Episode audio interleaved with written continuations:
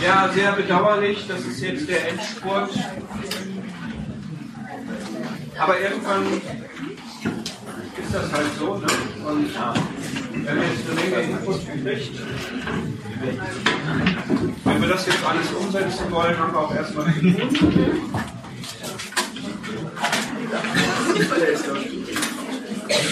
Das wollen wir uns auch vornehmen, ja? Das, was jetzt nicht versandet irgendwie, sondern wir eine Möglichkeit finden, das nochmal weiter zu pflegen, diesen Gedanken nochmal nachzugehen. Dass es nicht auf den großen Konferenzmitschriften und sonstigen Stapel kommt,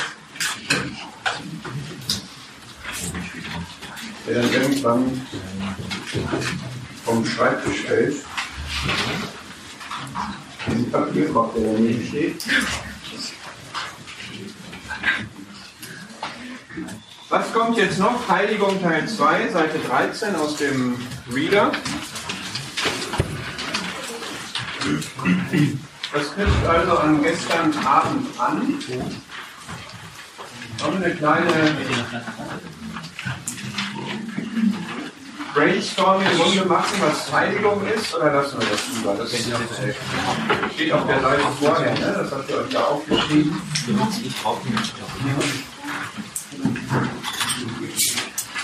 Also Heiligung, haben wir gesehen, ist, dass Gott uns aus etwas herausnimmt und mit einer Zweckbestimmung versieht und auch daran arbeitet und auch wir arbeiten daran.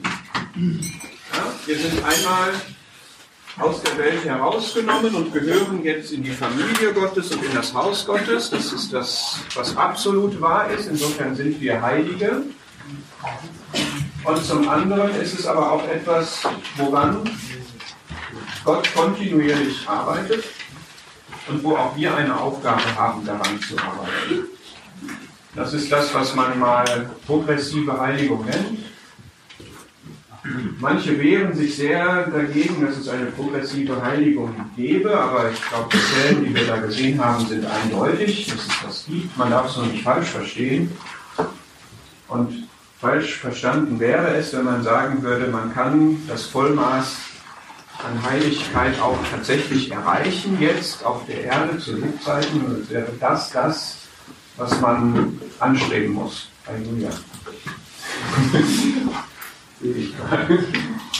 ähm, da gibt es so eine Heiligungslehre, die, die sagt, dass das jetzt das ist und alles, was dahinter zurückbleibt, ist halt schlecht.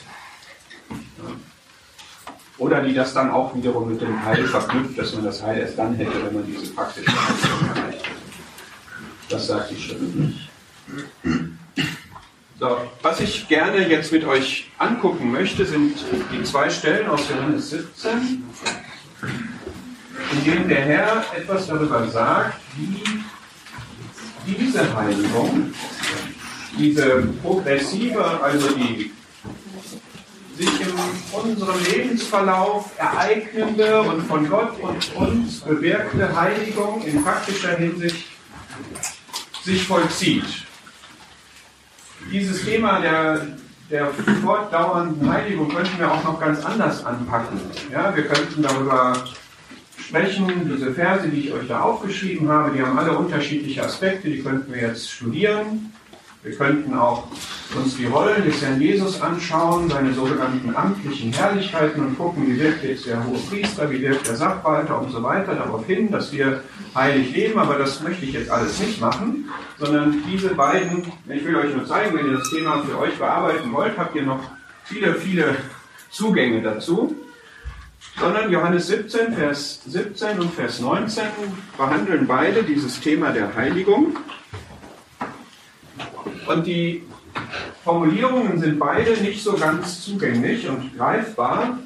Deswegen ist es, glaube ich, der Mühe wert, sie uns mal genauer anzuschauen. Und zwar zuerst Vers 19 sind in dem Gebet, was der Herr kurz vor seinem Tod zu seinem Vater spricht. Ein Thema des Gebets ist, dass er die Jünger, die er jetzt in der Welt zurücklässt, seinem Vater anvertraut, ihn um Bewahrung für sie bittet Und da er das Gebet vor seinen Jüngern spricht, ist es zugleich auch indirekt an seine Jünger gerichtet und teilt ihnen dadurch mit, wie er sie sieht und was er für sie tut, tun wird. Und er betet hier in Vers 19, ich heilige mich selbst für sie, damit auch sie Geheiligte seien durch Wahrheit. Der Vers bedeutet, wir haben gesehen, Heiligung heißt ja aus etwas heraus zu einer Zweckbestimmung hingenommen zu sein. Der Herr Jesus heiligt sich jetzt aus der Welt raus, in den Himmel, nach Tod und Himmelfahrt, um dort für die Jünger zu sein. Das ist der Zweck, zu dem er in den Himmel geht. Und er tut das, er geht also aus der Welt raus, zurück zum Vater, in den Himmel, in die Herrlichkeit, dort mit einem Sinn, mit einem Zweck, mit einer Funktion. Und da könnten wir jetzt über hoher Priester, Sachwalter und so weiter reden, tun wir aber nicht. Damit auch sie Geheiligte seien durch Wahrheit. Damit also die Jünger und wir in praktischer Hinsicht geheiligt sind, also nicht nur absolut, das sind wir sowieso, sondern auch praktisch fortschreitend uns entwickeln und wachsen in der Heiligkeit. Durch Wahrheit, durch das, was wahr ist und was wir, und in erster Linie denken wir hier, was wir wissen, über den Herrn Jesus im Himmel, über seine Herrlichkeit. So, das bedeutet dieser Vers. Das ist alles noch ziemlich abstrakt. Ne? Und wir haben aber jetzt genug an diesen beiden Tagen gemacht, dass wir diese Abstraktion auch jetzt knacken können. Ja? Denn was ich jetzt hier als Leitfrage aufgeschrieben habe, möchte ich euch jetzt als Frage zuspielen, dass ihr mal bitte darüber nachdenkt. Ich erkläre das noch ein bisschen, aber ich bin doch zuversichtlich, dass ihr das jetzt auch in den Griff bekommt, diese Abstraktion. Inwiefern hat es heiligende Wirkung, wenn du Christus im Himmel erkennst? Der Vers sagt, ich gehe in den Himmel, da bin ich dann in der Herrlichkeit. Und die Jünger, die zurückbleiben, und auch du und ich und wir, wir werden geheiligt dadurch, dass wir die Wahrheit von dem Christus im Himmel erkennen. Das heißt, wir müssen jetzt überlegen, das macht ihr jetzt mal ein paar Minuten lang. Wie trägt es denn dazu bei, wenn ich den Herrn im Himmel in seiner Herrlichkeit erkenne, dass ich mich A von der Welt ablöse und dass ich B meiner Zweckbestimmung folge, die da ist. Ich laufe auf den Herrn Jesus zu, ich lebe für den Herrn Jesus, ich folge dem Sinn, den er meinem Leben gibt.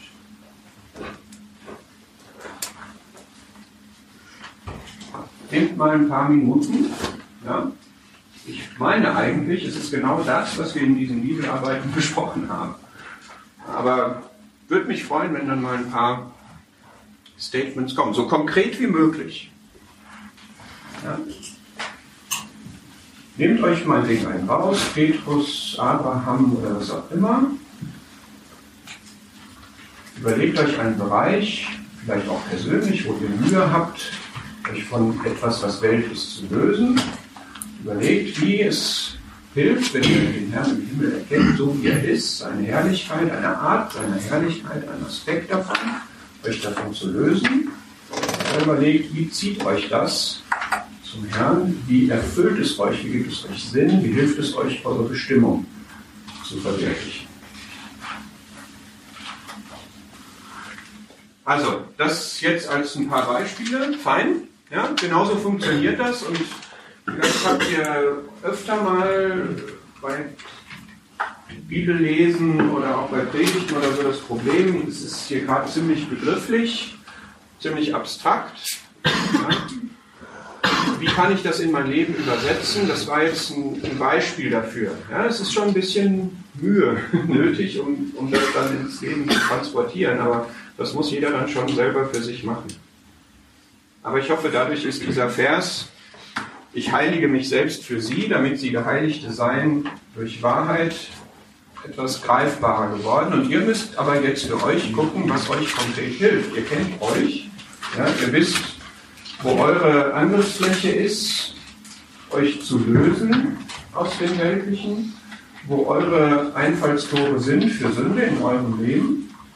Ihr wisst auch, wo ihr zurückschreckt oder zu träge seid oder was auch immer euch persönlich daran hindert, dem Herrn näher zu kommen und auch seine Aufträge zu erfüllen. Und ihr müsst dann jetzt gucken, das ist dann jetzt eure Verantwortung, aus diesen sechs Begegnungen oder aus anderen, ja, wie hilft es jetzt, dieser Blick in den Himmel, äh, wie nützt der mir persönlich? Ja, 2. Korinther 3, Vers 18 bezieht sich darauf, und das ist letztlich meine Lebensbestimmung, dem Herrn ähnlicher zu werden. Ja, ich bin ja nicht einfach so aus der Welt rausgenommen.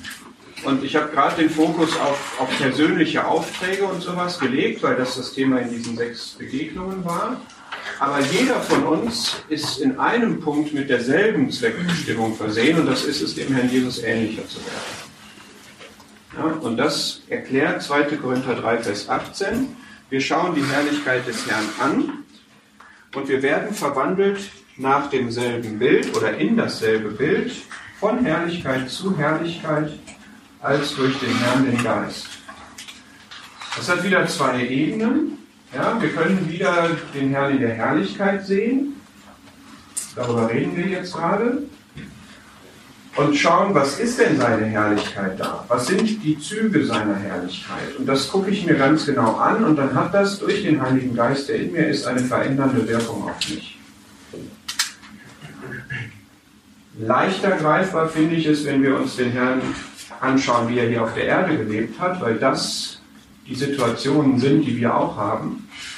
Und wenn wir ihn dann uns anschauen, das macht man so, indem man in die Evangelien guckt und sich eine Szene nimmt und schaut, was zeigt er da für Eigenschaften. Wie sehe ich da zum Beispiel seine Liebe? Wie sehe ich da seine Reinheit? Wie sehe ich da seine Autorität, seine Kraft? Sehe ich seine Barmherzigkeit? Und wenn ich mir das genau anschaue ja, und mit offenem Herzen aufnehme, dann färbt das auf mich ab. Weil der Heilige Geist in mir ist, der mir das wertvoll macht, was an dem Herrn Jesus wertvoll ist. Auch das ist wieder Arbeit. Ja? Muss man die Bibel aufschlagen, dann muss man da reingucken, da muss man sich ein bisschen Zeit nehmen und muss bewusst auch mit dem Wunsch, sich verändern zu lassen, diese Betrachtung vornehmen. Hinweis dazu, man kann zum Beispiel sich auf die Suche begeben. Ich unterstelle mal, dass ihr das wollt. Ne? Also, dass ihr diese heiligende Wirkung, die 2. Korinther 3, Vers 18 beschreibt, haben wollt. Ja? Dann wäre ein Weg dahin zum Beispiel, dass ihr euch Galater 5, Vers 22 nehmt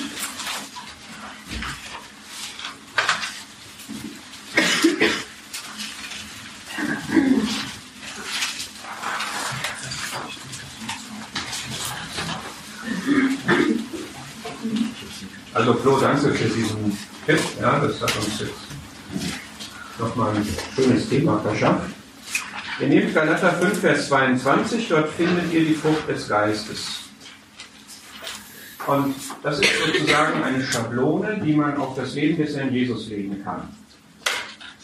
Ja, ihr nehmt, dann malt ihr euch ein Blatt mit einer Weintraube und dann sind da diese Früchte, eine, jeweils eine einzelne Traube. Und dann nehmt ihr das, legt es neben euer, eure Bibel, euer Evangelium, fangt meinetwegen mit dem Markus-Evangelium an und lest. Und wo ihr den Herrn in einer Szene seht, wie er sich da verhält, checkt ihr ab, welche Frucht des Geistes sich jetzt gerade da in seinem Leben wie zeigt dann werdet ihr feststellen, dass ihr in jeder Begegnung zumindest mal so zwei, drei Früchte prominent findet. Immer mehrere. Ja, vielleicht nicht alle, muss ja auch nicht. Dann werden diese Begriffe wie Liebe, Freude, Friede, Langmut und so weiter, werden anschaulich. Und das ist ja das, was uns im Leben weiterbringt, dass wir in Situationen uns richtig verhalten, weil wir in unserer Gesinnung verändert sind. Und wenn du das in der stillen Zeit machst, hast du irgendwann eine Überdosis Frucht des Geistes intus, dann wird die schon irgendwie rauskommen. Das wird prägen. Ja? Einfach weil du dich damit beschäftigt hast, aber eben auch, weil es Frucht des Geistes ist. Und 2. Korinther 3, Vers 18 sagt, wir werden verwandelt von Herrlichkeit zu Herrlichkeit, also von Liebe zu Freude, zu Friede, zu Langmut. Jede dieser Herrlichkeiten wird sich in unserem Leben dann zeigen und widerspiegeln, als durch den Herrn den Geist. Das heißt, der Geist nimmt das dann, was wir hier jetzt gerade lesen und vor Augen haben, womit wir uns beschäftigen, das nimmt der Geist, der in uns ist, und verändert dadurch dann unsere Gesinnung. Die Frucht des Geistes heißt ja, das kommt aus dem Geist einfach hervor. Ich muss mich da eigentlich nicht anstrengen, es ist eigentlich eine natürliche Folge davon, dass ich den Geist habe. Das wäre eine so eine Schablone. Man könnte eine weitere Schablone nehmen, die hatten wir in Matthäus 11.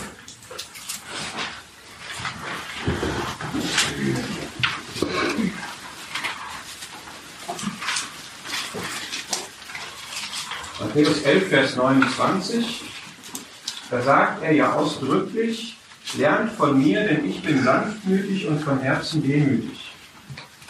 Ja, dann kannst du dich vielleicht mal auf die Suche machen und überlegen, wo sind Begegnungen, die der Herr hatte, wo er sanftmütig war. Wo sind Begegnungen, die seine Demut gezeigt haben? Das ist ein bisschen Gedankenarbeit natürlich. Ja, muss man sich Zeit finden. Noch eine Schablone wäre 1. Korinther 13.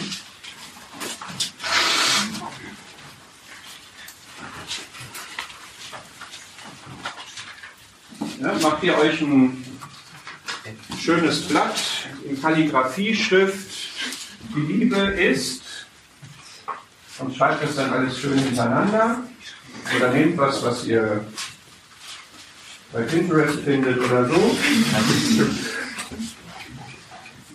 Und dann geht ihr diese Punkte einzeln durch. Wieder ja, Geschichten des Herrn aus den Evangelien daneben. Wo sieht man ihn langmütig? Wo sieht man ihn gütig? Wo sieht man, dass er nicht groß getan hat? Vielleicht findet ihr auch Stellen, wo man erstmal ein bisschen drüber nachdenken muss, ob das wirklich so ist. Ja, ob er da wirklich so langmütig ist, das ist natürlich auch nützlich. Ihr könnt auch das Gegenteil machen und macht euch eine Pharisäer-Schablone. Ja, man lernt ja manchmal auch gut aus dem Gegenteil, weil man sich da eher wiederfindet. Oder auch nicht. Ja, und ihr nehmt immer den Gegenbegriff zu langmütig, ungeduldig, gütig, gemein. Ja, und versucht das mal zu finden. Ihr könnt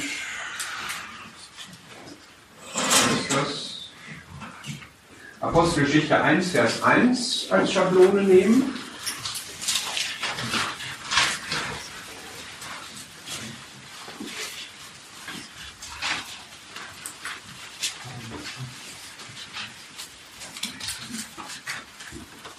Da steht, dass der Herr Jesus anfing, sowohl zu tun als auch zu lehren.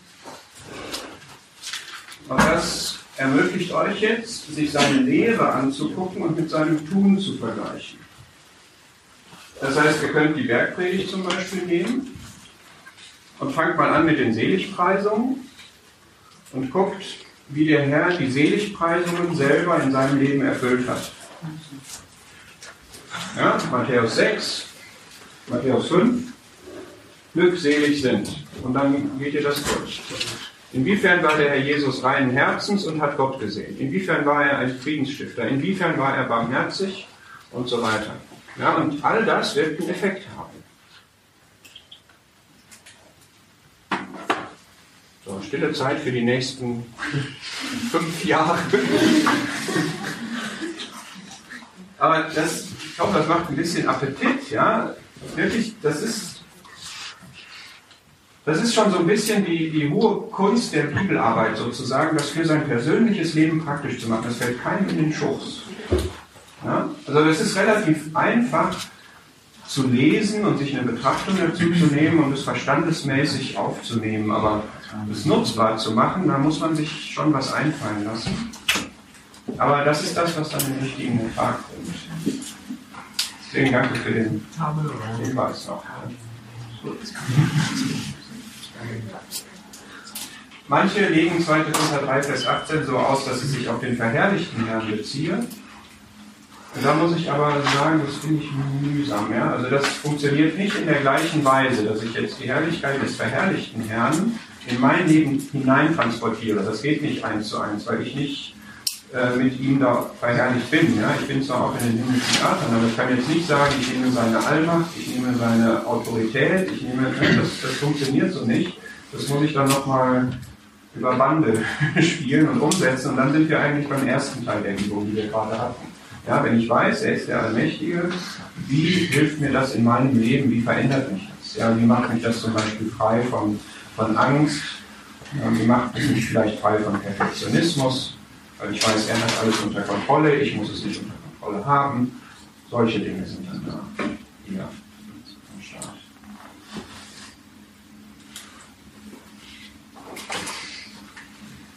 Noch Fragen? Zweiter Teil. Wir haben ja noch ein paar Stunden. Ähm, Vers 17. Johannes 17, Vers 17.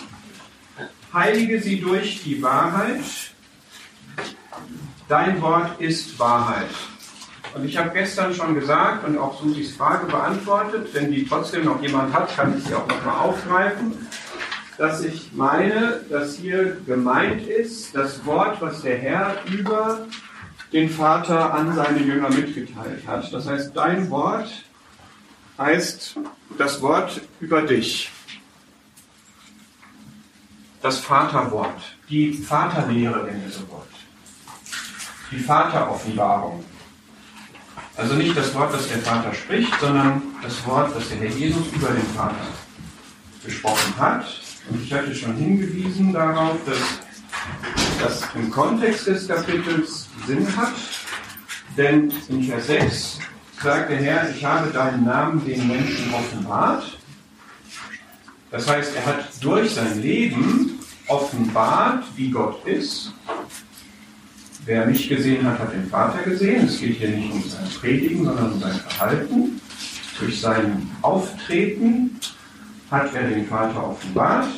Und in Vers 26, er hat ihnen auch den Namen des Vaters, und der Name steht ja immer für das ganze Wesen, für die ganze Persönlichkeit, er hat ihnen den Namen des Vaters kundgetan, also vermittelt, verkündet, durch seine Worte. Und das ist dann hier und er wird es auch noch weiterhin tun, weil er auch weiterhin darauf hinwirkt, letztlich auch durch den Heiligen Geist, dass wir den Vater kennenlernen. Und das ist das, was hier nach meinem Verständnis in Vers 17 ähm, gemeint ist. Ja, dein Wort, das ist das, wie er den Vater den Menschen kundgetan hat, den Jüngern kundgetan hat. Ja, also Vers 17 bezieht sich auf Vers 26. Und dieses Kundtun, was der Herr Jesus von dem Vater gemacht hat, begann im Grunde mit seinem öffentlichen Dienst. Wir haben in der Bergpredigt schon lauter Aussagen darüber, wer der Vater ist und wie der Vater ist. Das zieht sich durch seine Predigten und das endet hier eigentlich erst mit den letzten Kapiteln von Johannes, diese Abschiedsreden, wo das immer wieder ein Thema ist. Und dann letztlich mit der Aussage, ich fahre auf zu meinem Vater und eurem Vater. Ja, das ist dann das ganze Bild, was man von dem Vater hat. So, jetzt müssen wir wieder überlegen, und das ist hier mein, mein Leitgedanke. Wenn ich jetzt verstehe, wie der Vater ist, wer der Vater ist und wie er ist, dann hat das also nach dieser Aussage des Herrn Jesus heiligende Wirkung auf mich.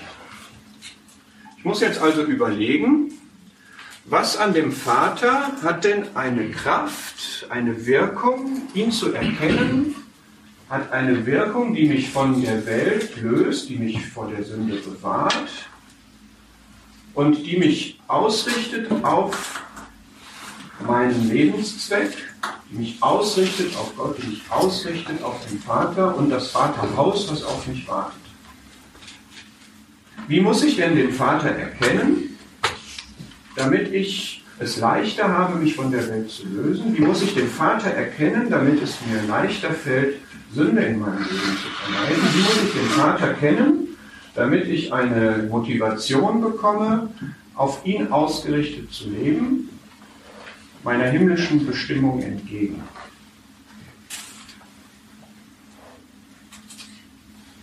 Das hat jetzt nichts mit dem zu tun, was wir an diesen Tagen besprochen haben, weil wir nicht den Vater explizit vor uns hatten. Und ich habe da unten ein paar Sachen aufgeschrieben. Ich würde euch jetzt gern den Ball jeweils immer zuspielen, aber das wird uns, glaube ich, zu viel Zeit kosten. Ich stelle jetzt mal, also das sind einige Eigenschaften. Immer wenn ich mir das Thema vornehme, fallen mir wieder noch ein paar mehr auf.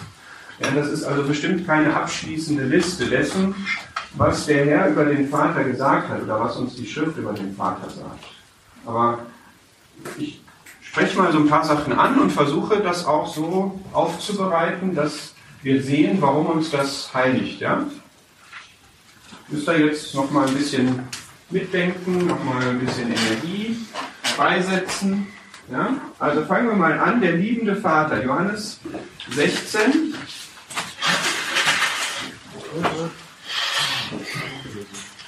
Ja, das sind jetzt einfach ein paar Verse, in denen der Herr oder auch der Briefschreiber etwas darüber sagt, wie der Vater ist. Und vielleicht noch, ja, wenn ihr noch eine Ebene in eurem Gehirn frei habt, könnt ihr das jetzt noch verknüpfen mit dem Wahrhaftigen, was wir vorhin besprochen haben. Ihr erinnert euch, das ist jetzt ein paar Stunden her. Ja, ich habe gesagt, der Wahrhaftige, das ist das Ideal.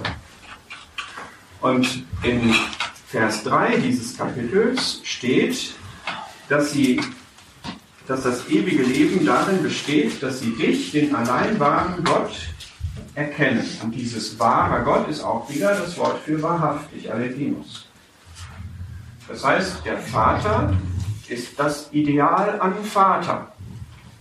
Der bestmögliche Vater, den man sich vorstellen kann. Das heißt, wenn wir jetzt über den Vater reden und sagen, der Vater ist ein liebender Vater, dann reden wir über das Ideal eines Vaters. So gut Vater, wie man nur Vater sein kann so liebend, wie man überhaupt nur sein kann, so ist Gott der Vater. Johannes 16, Vers 27 sagt das. Da steht, der Vater selbst hat euch lieb. Wir wissen also jetzt, der Vater selbst hat dich lieb.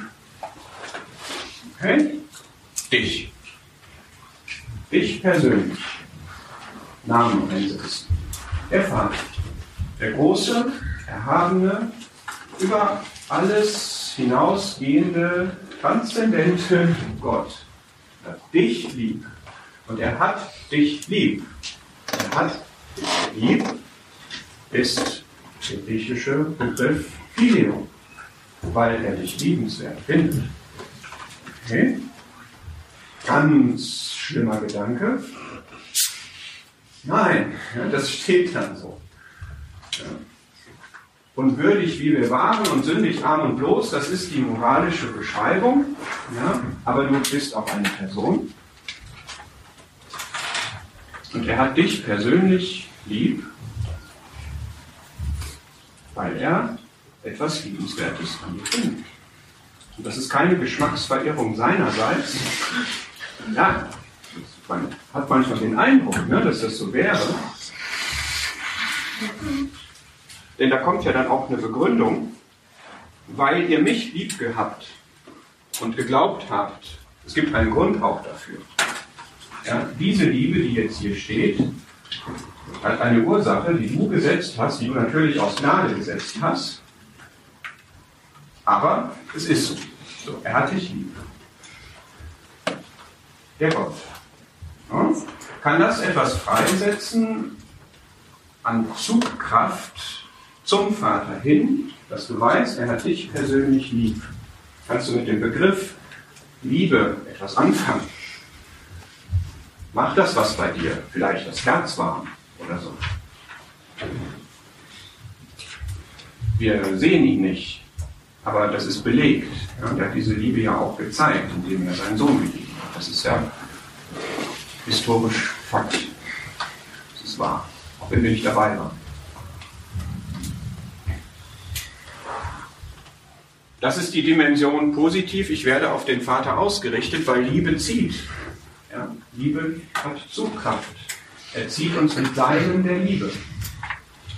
Und wenn wir ihn lieben, hat es auch eine reinigende Wirkung, weil wir, wenn wir normal funktionieren, etwas vermeiden, was dem nicht gefällt, der uns liebt.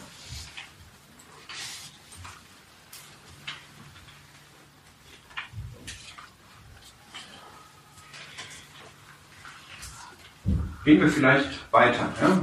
Wäre jetzt schön, das noch weiter aufzubohren. Aber gucken wir gleich mal das nächste, Johannes 12, Vers 26. Wusstest du, dass der Vater dich ehrt? Schon wieder sowas komisches. Also wir ehren den Vater, ja, den Ben scheint versteckt die Stifte aus der Hand. Auf die Kaugummi. Auf die Kaugummi gehen. Wir ehren den Vater, das, dafür sind wir da, aber dass der Vater uns ehrt, so ein bisschen komisch. Sind wir denn ehrenwert? Hier steht, wenn jemand mir dient, so folge er mir nach, so sagt der Herr, und wo ich bin, da wird auch mein Diener sein. Das ist etwas, was uns wieder den verherrlichten Herrn im Himmel vorstellt und uns dahin zieht. Wenn jemand mir dient, so wird der Vater ihn ehren. Also, wenn du dem Herrn dienst, dann wird der Vater dich ehren. Der Vater ist ein solcher Vater, und nicht alle Väter sind so, dass sie die Kinder ehren. Ehre wem Ehre gebührt. Und wer dem Herrn dient, der hat das verdient, dass man ihn ehrt. Das findet der Vater so gut, dass er diesem Jünger Ehre zukommen lässt. Worin die besteht, ist das der Lohn, den man am Richterstuhl bekommt. Lohn ist aber noch was anderes. Vielleicht ist es da nicht drin. Ich glaube, es ist auch schon jetzt so, dass man von dem Vater Gutes bekommt, Zuwendung bekommt es merkt und es empfindet, dass man auf der richtigen Spur ist im Dienst für den Herrn. Dass man Segen erfährt zum Beispiel, der letztlich vom Vater auch kommt. Dass vielleicht auch der Wirkungskreis sich erweitert, wie wir das bei Jabez gesehen haben, diese Bitte, ja, erweitere meine Grenzen. Oder es kann, glaube ich, ganz unterschiedliche Dinge geben, wie sich diese Ehrung, Ehrung zeigt. So, wie löst uns das denn von der Welt und wie richtet uns das aus? Ja, wieder das Thema Heiligung. Etwas, was von der Welt her stark auf uns wirken kann, ist, wenn wir Ehre von der Welt bekommen. Anerkennung, Respekt. Wenn sie uns einbinden möchte, durch Anerkennung, Vernetzung, was weiß ich, Kontakte, Beziehungen, Ehrungen im eigentlichen Sinne. Ja, kannst dir Verschiedenstes vorstellen. Man saugt eine Arbeitskraft aus durch Prämien oder so. Ja. Wenn ich aber weiß, ich kriege doch die Ehre von dem Vater, kann mich das davon lösen, wenn ich die richtigen Wertungen habe, wenn ich die richtigen Prioritäten habe. Weil mir die Ehre vom Vater wichtiger ist, die ich durch meinen Dienst für den Herrn bekomme, als die Ehre, die ich von der Welt bekomme, dadurch, dass ich da drin bleibe. Und natürlich ist es ungeheuer motivierend für meinen Dienst, für die Verfolgung meiner Bestimmung, für die Ausübung meiner Gabe, wenn ich weiß, ich bekomme dafür Ehre vom Vater. Können wir auch wieder einen Link in die Bergpredigt schlagen und sehen in Matthäus 6 genau diesen Zusammenhang, dass wir nicht Ehre von den Menschen suchen, weil der Vater im Himmel uns sieht und es uns vergilt, was wir für ihn tun.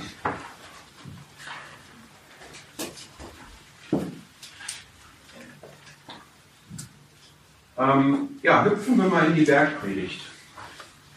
Gestoppt mich, wenn ihr nicht mehr kommt. Wenn jetzt mehr als 30 Prozent von den Stühlen fallen, dann höre ich auch von alleine auf.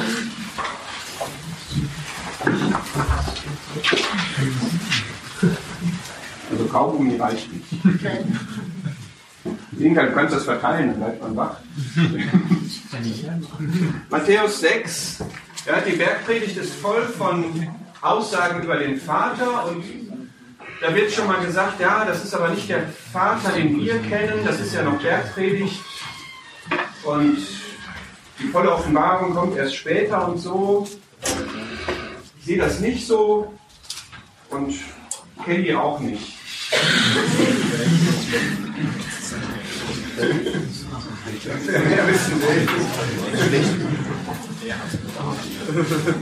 Jetzt kommt das junge Dame, ja. Wer ist denn gerade Trump?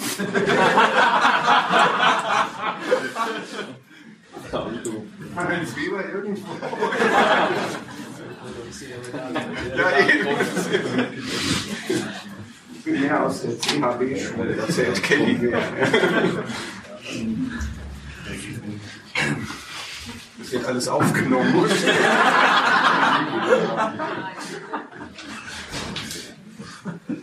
Also ich empfehle Kelly.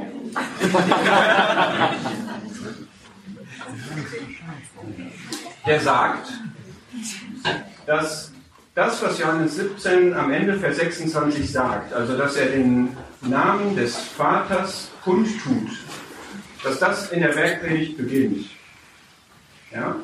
Es gibt natürlich nur einen Gott, den Vater. Und wenn die Bergpredigt von dem Vater spricht, dann ist das Gott der Vater. Und auch wenn die Jünger in dem Moment noch nicht wussten, dass diese Vaterschaft, die der Vater zum Sohn hat, auch ihre ist, dass sie also in diese Beziehung reinkommen, die der Sohn zum Vater hat, das wussten sie in dem Moment noch nicht, hatten sie aber doch natürlich diese ganze Appellwirkung für sich, ja, dass sie einen Vater im Himmel haben, wie das hier in Johannes 6, äh, in Matthäus 6 steht. Ich gehe jetzt mal zu dem belohnenden Vater. Wir haben gerade über den ehrenden Vater gesprochen. Jetzt ist hier der belohnende in Vers 4 zum Beispiel. Da wird gesagt, wenn du Wohltätigkeit übst, Vers 3, so lass deine Linke nicht wissen, was deine Rechte tut, damit deine Wohltätigkeit im Verborgenen bleibt. Und dein Vater, das ist auch unser Vater, der im Verborgenen sieht, wird es dir vergelten. Also wir bekommen Lohn und sollen deshalb auf den Lohn der Menschen verzichten. Das funktioniert. Ja, also wenn du dir bewusst machst, ich brauche die Anerkennung der Menschen nicht, weil ich die Anerkennung Gottes habe, dann ist das ein kraftvoller, machtvoller Faktor, der dich nicht nur von der Welt, sondern auch von anderen menschlichen Einflüssen, die es ja auch aus dem Geschwisterkreis geben kann, löst. Und die Aussicht auf Lohn ist natürlich motivierend, Gott zu dienen. Auch da wird dann eine Gruppe hatte Bennett, ja, dass er sich einfach nur freut, das war sein letztes Gebet, bevor er starb, dass er den Herrn persönlich sehen wird und dass der Lohn ihm gar nicht wichtig wäre. Okay, aber trotzdem ist der Lohn gut. Ja, den wollen wir auch nicht verschmähen. Hat Gott sich immerhin ausgedacht, dass er uns Lohn geben möchte. Das ist ihm auch was wert. Ja. Sagen, nee, lass mal stecken. Ja. Genug, dass du mein Alles bist. Ja, ne? versteht mich. Also der Lohn hat auch noch eine eigene, einen eigenen Wert. Ein ganz wichtiger Punkt noch, Vers 32 in Matthäus 6. Der fürsorgende Vater. Nach all diesem trachten die Nationen, das sind die existenziellen Bedürfnisse, um die es in diesem Kapitel geht, Nahrung und Kleidung. Euer himmlischer Vater weiß, dass ihr dies alles nötig habt. Achtet aber zuerst nach dem Reich Gottes und nach seiner Gerechtigkeit und dies alles wird euch hinzugefügt werden. Das heißt, der Vater versorgt seine Kinder wieder der optimale Vater, der 1a, 1 plus Vater. Er weiß, was wir brauchen. Vielleicht denken wir manchmal, er weiß es nicht, weil wir etwas nicht kriegen, was wir meinen zu brauchen. Vielleicht brauchen wir es tatsächlich nicht oder müssen noch warten, weil wir es noch nicht brauchen aus seiner Sicht. Aber aus seinem Reichtum, das haben wir, am, haben wir ja gestern gesehen, gibt er, er versorgt. Und ich glaube, dieses Vers 33 ist schon ein, ein Schlüsselvers für Heiligung. Ja? Denn diese materiellen Dinge, um die es hier geht, die haben ja doch eine große Anziehungskraft für uns.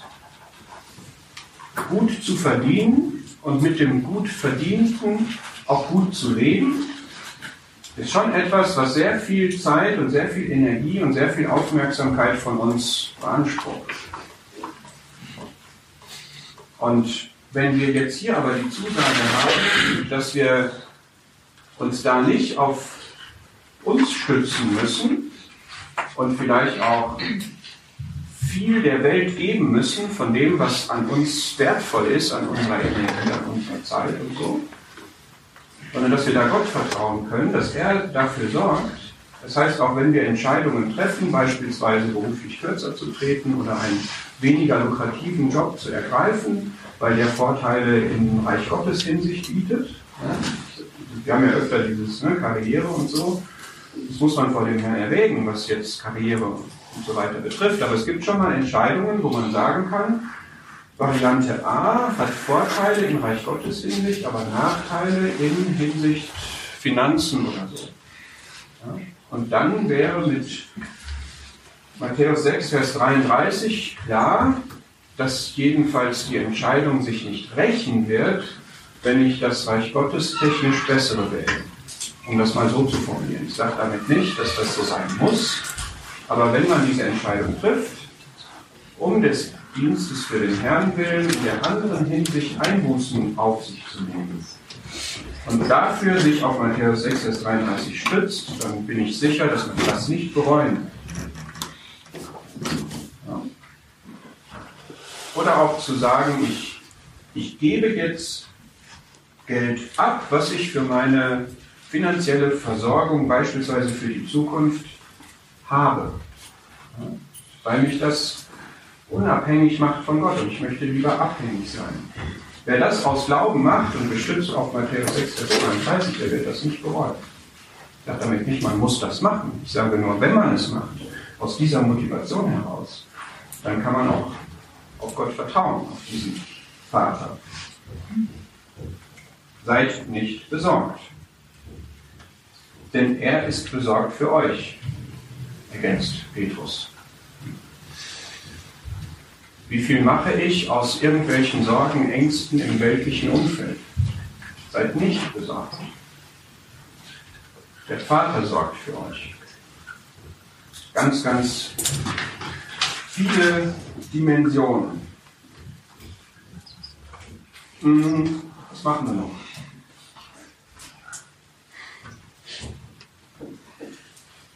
Mm,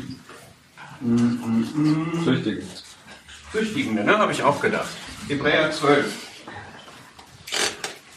War was nicht so Schönes.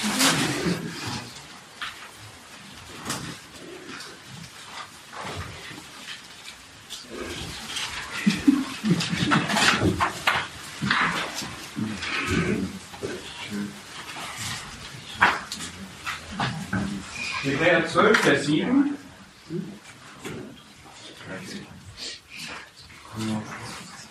Gott handelt mit euch als mit Söhnen, denn wer ist ein Sohn, den der Vater nicht züchtigt? In Vers 10, die leiblichen Väter züchtigten uns für wenige Tage nach ihrem Gutdünken, er aber züchtigt uns zum Nutzen, damit wir seiner Heiligkeit teilhaftig werden. Alle Züchtigung aber scheint für die Gegenwart nicht ein Gegenstand der Freude, sondern der Traurigkeit zu sein. Danach aber gibt sie die friedsame Frucht der Gerechtigkeit denen, die durch sie geübt worden sind. Vielleicht zum Thema Züchtigung erst einmal. Das ist also etwas Schmerzhaftes, etwas, was Traurigkeit verursacht. Das haben wir hier gesehen. Kein Gegenstand der Freude, Traurigkeit. Und es kommt vom Vater, das ist die Aussage hier, und es kommt von dem Vater, der uns liebt. Ja, ich gehe zurück auf Los. Erste Aussage, die wir über den Vater hatten, war, dass er liebt. Und zwar optimal liebt. Und immer. Und unbedingt. Und nur liebt. Auch wenn er züchtigt. Ja? Entscheidend ist dabei unsere Haltung. Ne, wenn wir Züchtigung erleben, was erstmal eine Sache ist, das richtig zu interpretieren, was wir erleben, was wir falsch machen können, ist in Vers 5 beschrieben. Nämlich, die eine Gefahr ist, dass wir die Züchtigung gering achten und sagen, naja, kann passieren. Das andere ist, dass wir ermatten und sagen, das halte ich nicht durch. Das ist mir zu viel. Ich steige aus. Was auch immer das bedeutet. Also ich sage mich von Gott los, meine ich damit. Ja. Sondern wir sollen, Vers 9, uns dem Vater unterwerfen. Das heißt, das aus seiner Hand annehmen, weil der Vater ja auch eine Autoritätsperson ist, und leben mit dieser Züchtigung. Unser Leben führen, solange sie halt dauern soll und in dem Maß, wie sie dauern soll. Wir sollen weiterleben. Und weiter ist eine wichtige Haltung am Ende von Vers 11, dass wir durch die Züchtigung geübt werden. Das heißt, dass wir verstehen, warum das jetzt ist, dass das für uns eine, eine innere Übung ist, daraus die richtigen Schlüsse und den richtigen Lernerfolg zu ziehen, damit dann das Ergebnis ist, ein doppeltes, nämlich die friedsame Frucht der Gerechtigkeit, Vers 11, und Gottes, des Vaters Heiligkeit teilhaftig zu werden am Ende von Vers 10. Das ist der Sinn der Geschichte. So, was hat jetzt, ja, also ich hoffe, das ist klar, was Züchtigung für eine geistliche Bedeutung hat. Was hat das jetzt mit Heiligung zu tun? Das ist ja hier eigentlich explizit so angelegt in Vers 10, dass da steht, die Züchtigung geschieht, damit wir geheiligt werden. Die Züchtigung hat einen Auslöser und hat ein Ziel. Gott möchte uns heiliger machen. Und denkt jetzt nicht, es ist eine Strafe. Züchtigung ist keine Strafe. Züchtigung ist eine Erziehung, ein etwas zu etwas hinziehen. Der Gedanke kommt schnell auf, ich habe was falsch gemacht, also erlebe ich das jetzt. Das mag im Einzelfall auch mal diesen Zusammenhang haben. Aber das eigentliche Ziel ist eine Veränderung, die er bei uns bewirken möchte. Es ist letztlich eine Schulungsmaßnahme, eine Erziehungsmaßnahme. Die kann eine Ursache haben, eines Mangels bei uns, aber sie kann auch einfach darin liegen, dass er uns jetzt etwas auf den Stundenplan gesetzt hat, wo wir Nachholbedarf haben.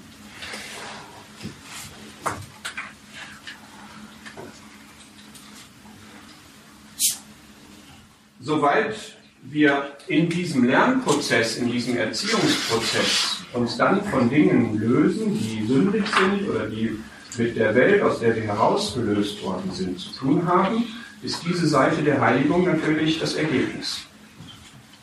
Aber es kann auch die andere Seite sein, dass wir dadurch dem Herrn Jesus ähnlicher werden, dass wir dadurch Klarheit über unseren Auftrag bekommen, dass wir dadurch geläutert werden von Dingen, die einer klaren Mission im Wege standen. Das muss also nicht etwas mit Sünde zu tun haben. Es kann uns auch einfach helfen, uns zu fokussieren. Wir haben ja alle möglichen Nebengedanken schon mal, ja? wo wir uns vielleicht auch verzetteln oder wo, wir, wo es uns einfach hilft. Denkt vielleicht auch an das Bild vom Weingärtner, das passt eigentlich ganz gut da rein, Johannes 15. Ja, wir sind die Reben am Weinstock und dann kommt er mit dem Winzermesser und schneidet Sachen weg, die uns daran hindern, dass wir so eine richtig kraftvolle Rebe sind. Ja, weil wir einfach Energie in andere Bereiche reingesteckt haben. Da gibt es vielleicht mal einen Appell, der sagt, du verzettel dich nicht, lass das doch mal beiseite, steck deine Zeit nicht da rein und nicht da rein. Ja, und irgendwann ist dann vielleicht der Laptop kaputt. Kann ja mal eine Erziehungsmaßnahme sein. Nicht witzig. Ne? Gar nicht witzig.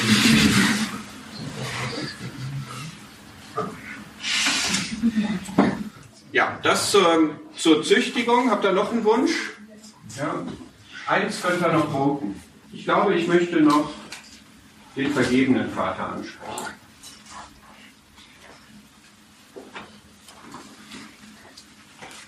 Also alle diese Eigenschaften sind schön, aber ich will es jetzt nicht übertreiben.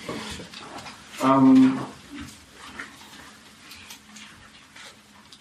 ja, der Gebende im Gegensatz zu jemandem, der vielleicht denkt, das ist ein fordernder Vater. Ja, da habe ich jetzt nichts weiter zu gesagt. Er ist der, der willig gibt, der gerne gibt, der Gutes gibt. Ja? Und nicht der, der jetzt da steht und jetzt komm mal her und fordert, fordert, fordert. Der lehrende Vater ist eine Lektion, die wir von dem Herrn selber bekommen in Johannes 5, wo er nämlich sagt, dass er von dem Vater lernt. Und das ist ja auch etwas Schönes, dass in einer Vater-Kind-Beziehung auch Lehre, Lernen, Anleiten, Beibringen stattfindet. Wir können also von dem Vater lernen. Ich kann euch auch mal fragen, was kann ich denn von dem Vater lernen? Zu lieben zum Beispiel. Wenn du siehst, wie der Vater liebt, kannst du das als Muster nehmen, wie du lieben kannst. Züchtigende hatten wir, tröstend noch, ist auch eine schöne Eigenschaft von Müttern, aber in 2. Korinther 1 wird es auch dem Vater zugeschrieben. Der Vater der Erbarmung und der Gott allen Trostes. Wir haben in Johannes 4 noch den suchenden Vater, der Anbeter sucht, und zwar als seine Anbeter. Mit der Frage, wie betest du eigentlich an? Geschieht das? Erfüllst du diesen Suchauftrag? Bist du ein wahrer, wahrhaftiger, auch da ist dieses Wort, ein wahrhaftiger Anbeter? Vielleicht gönne ich uns gleich noch Johannes 14, aber wir sind jetzt in Matthäus 6, Vers 14. Ja, das finde ich noch was Wichtiges, gerade beim Thema Heiligung.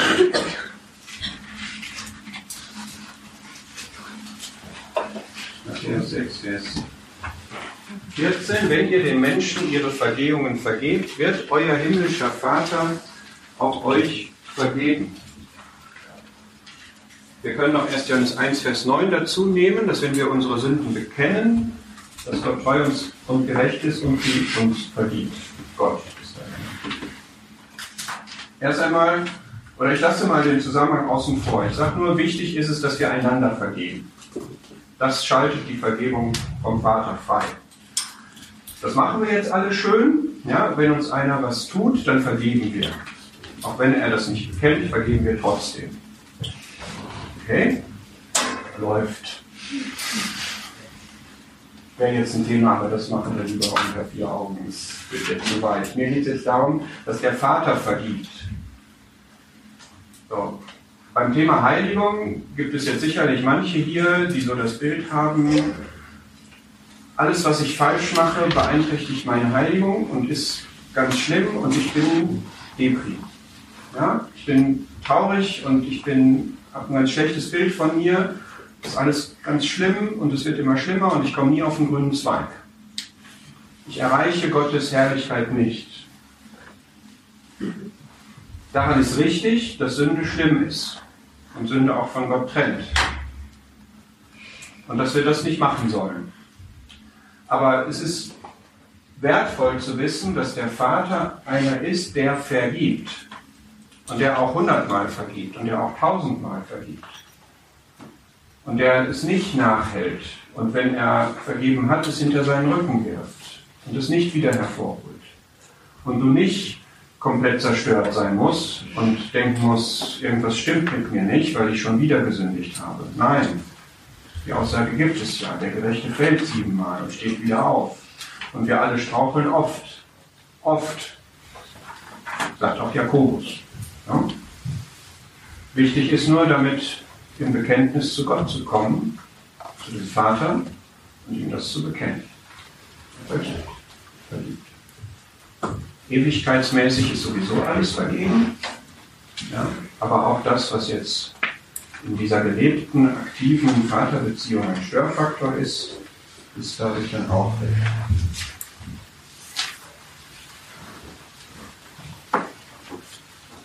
Ich glaube, dass das im Themenbereich Heiligung einmal wichtig ist als Korrektiv zu einer falschen Haltung, wie ich sie gerade beschrieben habe.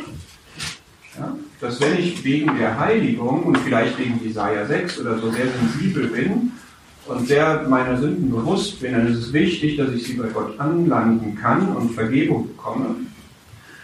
Aber ich hoffe, ich werde richtig verstanden, wenn ich sage, es hilft auch zu einem korrekten Umgang mit der Sünde, wenn ich Gott als den vergebenden Vater kenne.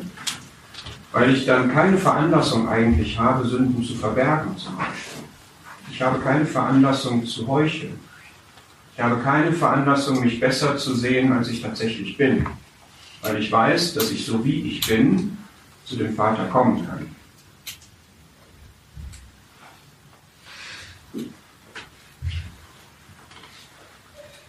Und ich meine auch, dass jemand, der frei verliebt, sehr unsere Herzen gewinnen kann. Ja, das ist ja so im Umgang miteinander auch so, wenn ich jemandem was angetan habe und sehr peinlich von einer Fußspitze auf die andere tänzel und das mache ich nur, wie bringe ich es ihm bei und dann einfach so ein Schwall Vergebung und Liebe mir entgegenschwappt, dann ist das unheimlich gut und hilft auch in der Beziehung und bringt uns näher zusammen. So sollte das auch sein. Wenn ich den Vater so kenne, dann stärkt das doch auch mein Vertrauen zu ihm und zieht mich zu ihm.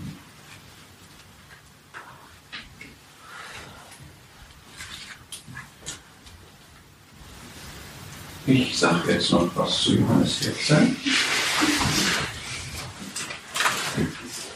Kann ich mir jetzt nicht verkleiden. Aber nur kurz.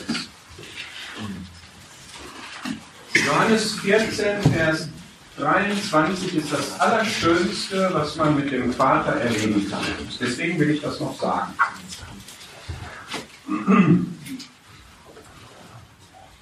Da steht, wenn jemand mich liebt, wird er mein Wort halten und mein Vater wird ihn lieben und wir werden zu ihm kommen und Wohnung bei ihm machen. Das ist jetzt auch wieder so eine Formulierung, wo man wieder darüber nachdenken muss und verstehen muss. Ähm, wenn du und ich den Herrn Jesus lieben, dann werden wir darauf achten, dass wir sehr in Harmonie mit ihm sind. Sein Wort halten, also uns an die Dinge halten, die ihm wichtig sind. Nicht seine einzelnen Gebote nur, sondern alles, was von seinem Wesen zum Ausdruck kommt, in dem, was er sagt. Also mit ihm auf einer Wellenlänge sein. Und wenn das so ist und der Vater das sieht, und das sieht er, weil der Vater im Verborgenen wieder auf uns guckt, wenn der Vater das sieht, dann wird direkt seine Liebe aktiviert zu uns. Weil er es einfach total liebenswert findet, wenn wir uns mit dem Sohn gleichschalten. Sagen, ja, das, was du wichtig findest, finde ich auch wichtig. Das, was dich interessiert, interessiert mich auch. Das, was du schlimm findest, finde ich auch schlimm. Woran du Freude hast, habe ich auch Freude. Was du verabscheust, verabscheue ich auch. Was deine Ziele sind, sind meine Ziele. Ja, das ist das, den Jesus lieben und sein Wort halten. Und das bringt die Liebe des Vaters hervor. Und dann kommt, ja, also die Liebe des Vaters hatten wir ja schon, die hat auch hier einen Auslöser, ja, einen zusätzlichen Auslöser. Die kommt dann, da kommt noch eine Schippe drauf, zu der Liebe, die sowieso da ist. Und dann werden wir, also Vater und Sohn, zu diesem Menschen, zu dir kommen und Wohnung bei ihm machen. Wir, Vater und Sohn, werden uns bei dir Wohnung machen, sagt der Herr hier. Geht das? Muss erstmal aufräumen. Nee, hast du ja schon. Ja, bist ja komplett in Harmonie. Wo wohnen die denn dann? Wie sieht das aus? Wie geht das? Ich glaube, du kriegst einfach dann ein Gefühl davon, Einklang, Gemeinschaft mit dem Vater und dem Sohn zu haben. Und was mich hier so umhaut, jedes Mal wieder, ist, dass sich Gott Vater und Gott Sohn bei mir zu Hause fühlen. Weil ich so bin. Und du hast bestimmt auch schon mal das Gefühl gehabt, dass du gerade was machst, was komplett in Gottes Willen liegt. Hoffe ich. Wünsche ich dir. Es gibt nichts Schöneres. Dass du merkst, ich habe jetzt hier was gemacht, irgendwie jemandem geholfen oder ein Gespräch gehabt oder eine Einsicht in, in der stillen Zeit oder so, wo du einfach innerlich warm wurdest und gemerkt hast, boah, das ist jetzt gerade Gott. Da, da ist jetzt gerade Einklang, eine Welle mit Gott. Da erlebe ich jetzt gerade was, was Gott hervorgebracht hat in mir. Ja, die guten Werke, die Gott so vorbereitet hat, dass wir in ihm haben. Das ist jetzt gerade passiert. Da bin ich in etwas reingestolpert, sozusagen, was Gott vorbereitet hatte. Da stehe ich jetzt gerade mitten in seiner Fügung. Wenn du weißt, wovon ich rede, dann hast du da nach meinem Verständnis Johannes 14, Vers 23 erlebt. Und das ist das Allerschönste.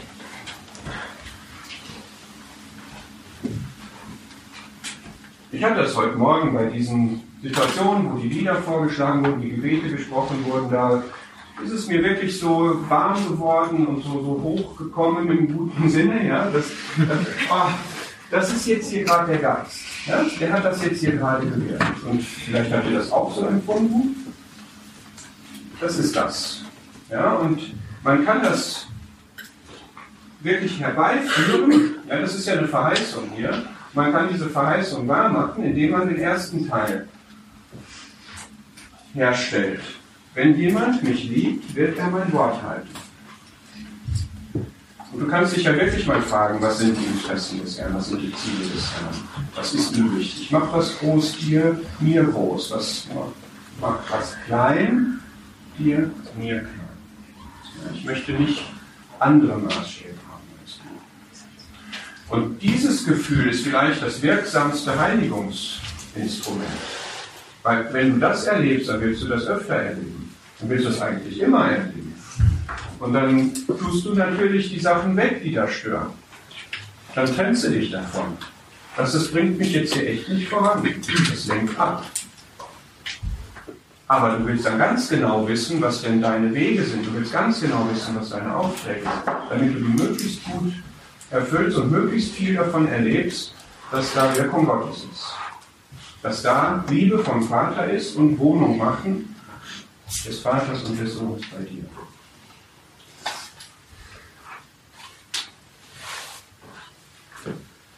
Ja.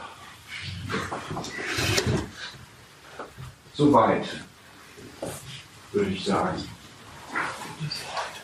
Ich hoffe, das hat etwas vermittelt von Heiligung. Das ist ja schon ein spröder Begriff irgendwie, der vielleicht auch gar nicht so attraktiv ist glaube, richtig verstanden ist es sehr attraktiv und passt auch auf die Linie, die wir gestern und heute hier hatten.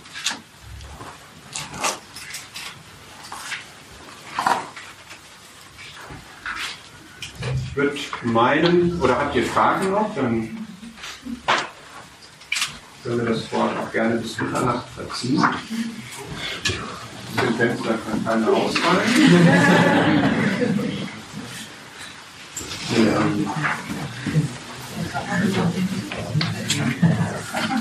Was könnte dir gefallen?